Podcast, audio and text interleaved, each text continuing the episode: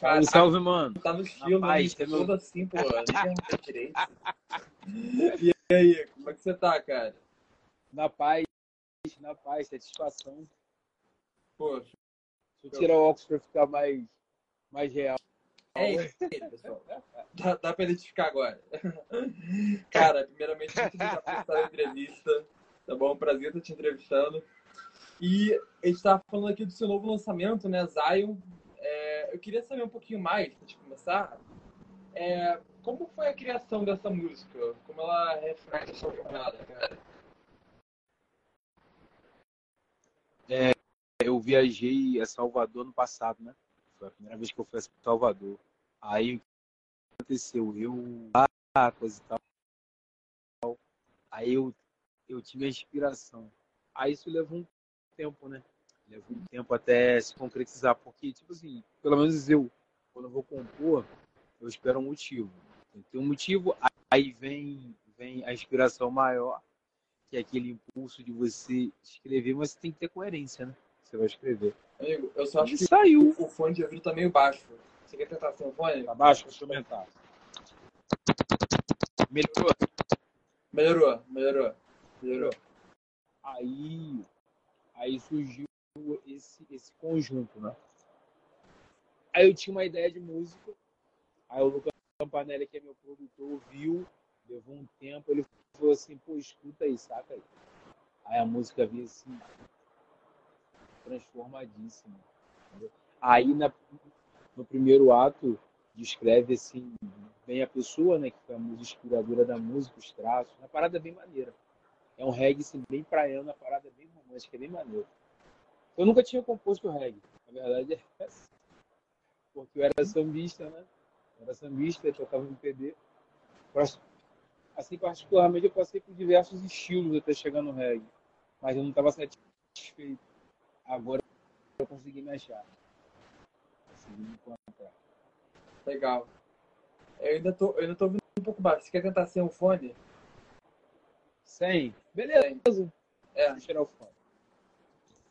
Eu não sei se é só aqui ou se a galera também tá assim.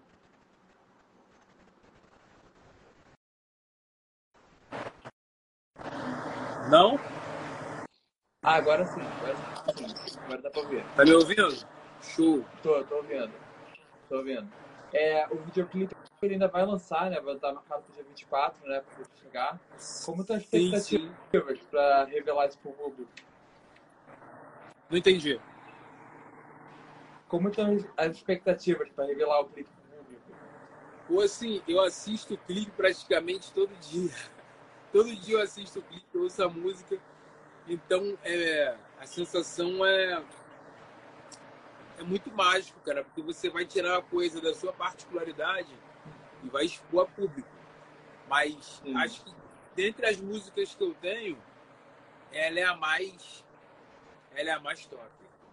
Ela é a música que vai mexer com o pessoal, tenho certeza. Legal. A gente pode esperar um pouco da Zion, né? Que é uma comparação. O que a gente pode esperar de Zion, tipo, em questão dos seus trabalhos anteriores? O que, que essa música traz de novidade? O que ela traz de diferente? É. Seus outros trabalhos, o que você acha que mais marcou esse lançamento? Assim, principalmente, é, os outros trabalhos, eles, eles são até bem elaborados. Mas o grande diferencial dela é que ela teve, assim... Ela teve bastante cuidado. O Lu Campanelli é um cara que ele, ele gosta da parada perfeita. Então, quer dizer, foi a primeira vez que eu gravei com metal. Eu nunca tinha gravado com metal. Dá um, um timbre legal na música. Aí eu nem sabia, o baixista que fez a base de baixo no Zion. Tipo assim, um cara que eu curto pra caramba, que é o Robinho Rodrigues. Eu falei assim, caramba, eu gosto desse cara pra caramba. Eu jamais pensei que ele fosse tocar na minha música. Então foi uma música que teve um conjunto de.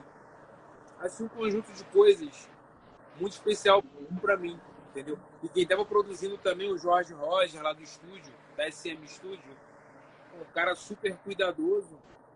É, um mês antes de eu gravar Zion, eu já tinha ido lá gravar minha música que eu fiz no acústico, né? E eu pude fazer um balanço entre os outros trabalhos e Zion, porque a música produzida ela traz, ela faz você viajar tanto na letra quanto nos elementos que estão ali, que ajuda a enriquecer o trabalho. O voz e violão é bonito, ela é muito bonito, eu até gosto bastante. Porém, o instrumental enriquece pra caramba a música. Aí agora Verdade. eu tô naquela balança, né? Como é que vai vir os próximos trabalhos, como é que virão os próximos trabalhos, e que linha eu vou seguir dentro do reggae. Entendeu? É, ela também, o Zion, ela, ela traz muita influência da Bahia, né? É, como, essa, como essa região acabou, acabou te, te influenciando na, na música e quais são os elementos que você traz para sua composição?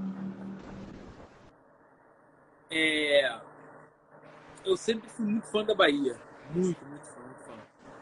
Da cultura, é, dos trejeitos, da religiosidade. Eu sempre fui muito fã. Então, essa aí da Bahia, isso me trouxe muitas coisas boas. É, eu não consegui compor logo assim que eu cheguei. Eu não consegui compor logo assim que eu cheguei. Rolou um processo, rolou uma, uma, uma, uma compreensão de tudo. Eu sempre fui muito ligado também à cultura do Olodum, sempre acompanhei muito o Olodum, Timbalada, apesar também de gostar muito do Rastafari, essa cultura de reggae que eu acompanho desde pequeno, né? Eu acho que a valorização da cultura negra, da cultura afro, porque isso é muito importante para a cultura musical também. Aí eu, tipo assim, essa minha vinda da Bahia que me fez ter uma personalidade, uma identidade musical. Isso aí foi primordial para eu poder decidir o que eu queria. Viver aquilo ali de perto, ver. Que até então eu estava meio que oscilando entre os estilos. Isso foi bom. E qual o, senti qual o principal sentimento que você gostaria que tivesse ao ouvir Zion? Tem alguma mensagem específica que você espera transmitir através da música? Oi? Ah, qual, qual o sentimento que você gostaria que o público tivesse ao ouvir sua música? Tem uma mensagem específica? Olha,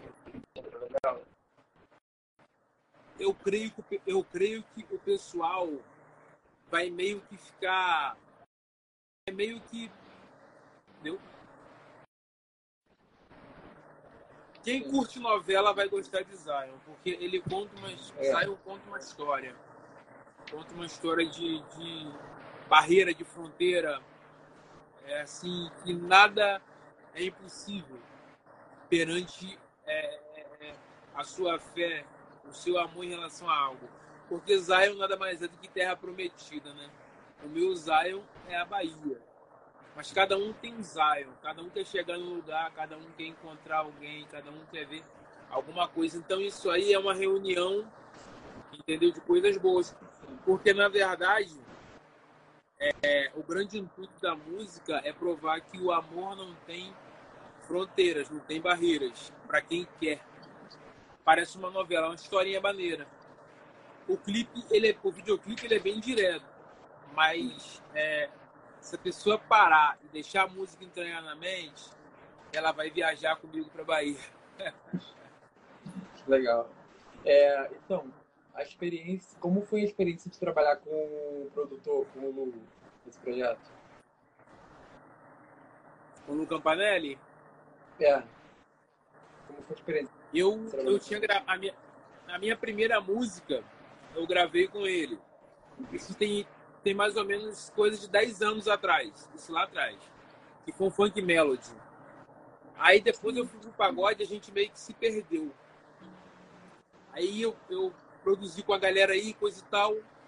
Aí vi de Barraco novamente. Aí quando eu comecei a idealizar Zay, eu até brinquei com ele. Eu falei assim, Lu, só você vai saber produzir essa música aí. E não deu outra. Batata. Entendeu? Porque ele me deu muita dica, me dá muita dica até hoje. Me orienta. É um músico excelente, cara. O Campanelli é um músico excelente. Legal demais. E como foi que vocês conheceram? Que a parceria de vocês começou lá atrás? Quando eu conheci o Lu? Isso. Olha, tem. Bota mais ou menos isso aí, mais ou menos 10 anos atrás. Eu conheci ele através de um amigo meu, que era amigo de uma prima minha. Aí ele viu meu gosto pela música e ele falou assim: vou te apresentar a pessoa. Aí eu falei: tá legal, eu vou te apresentar a pessoa. Aí eu conheci o Lu, mas não sabia da grandiosidade musical do Lu Campanella. Não sabia, porque ele é um cara muito humilde. Um cara tranquilo. Aí quando eu comecei a ver quem era, eu falei assim, opa. Entendeu? Legal. Foi maneiro. Legal demais. Ele me orienta bastante. E uh, além, além de tudo que ele já falou, o Zion tem muito uma história de amor, né? Envolvida ali na composição, né? É, Sim. Como é que essa história acaba se desenrolando durante a música? Como é que foi? Fazer esse contexto. É, é, o início da música, é, como é que eu vou te explicar? Vem retratando os traços, valorizando os traços femininos é, como se fosse uma declaração. Como se fosse uma declaração mesmo. Entendeu? Uma entrega. Uma entrega de sentimento. O refrão é aquela promessa, né? De, de destaca muito o elevador Lacerda, que antes de eu conhecer a Bahia, eu, eu via muito sim o elevador Lacerda. Aqui no Rio, o Cristo Redentor é o marco, né? O Cristo Redentor é o marco. Lá eu acho que o elevador Lacerda é uma coisa que identifica muito a Bahia. Então eu tive o prazer de descer, entendeu? É, de descer lá no, no, no, no Lacerda, observar andar tudo, andar no Pelourinho, entendeu? Eu tava assim meio que. Eu tava meio assim que deslumbrado. Eu falei, poxa, o que, que é isso? E eu consegui reunir isso tudo dentro dessa história entendeu? Que é um romance, né? É um romance. E bate naquela tecla que são é, as partes mais marcantes que é, é o refrão, entendeu? Que cita o Lacerda, cita a pessoa, entendeu? Eu acho muito interessante. Eu gostei muito dessa essa música no caso. Ela se tornou a minha preferida. Eu nunca achei Sim. que eu fosse esbarrar num você acha que vai ser, vai ser difícil superar Zion nas próximas. Vai ser difícil superar esse projeto? Né? Olha, eu me fiz essa pergunta. Eu me fiz essa pergunta ontem. Fiz a pergunta ontem. Tipo assim, eu acho que vai ser difícil, vai ser difícil. Na minha mente está sendo difícil. É é, considerando a sua trajetória, né, você já tem muito tempo de carreira, é, como você escreveria justamente essa nova fase que se inicia agora? Eu acho que essa fase que está se iniciando agora é uma fase que eu já busco há muito tempo. Mas é uma coisa que você sozinho, sem o amparo de profissionais, sem, sem uma diretriz, se torna complicado porque estava tentando chegar nesse coeficiente há muito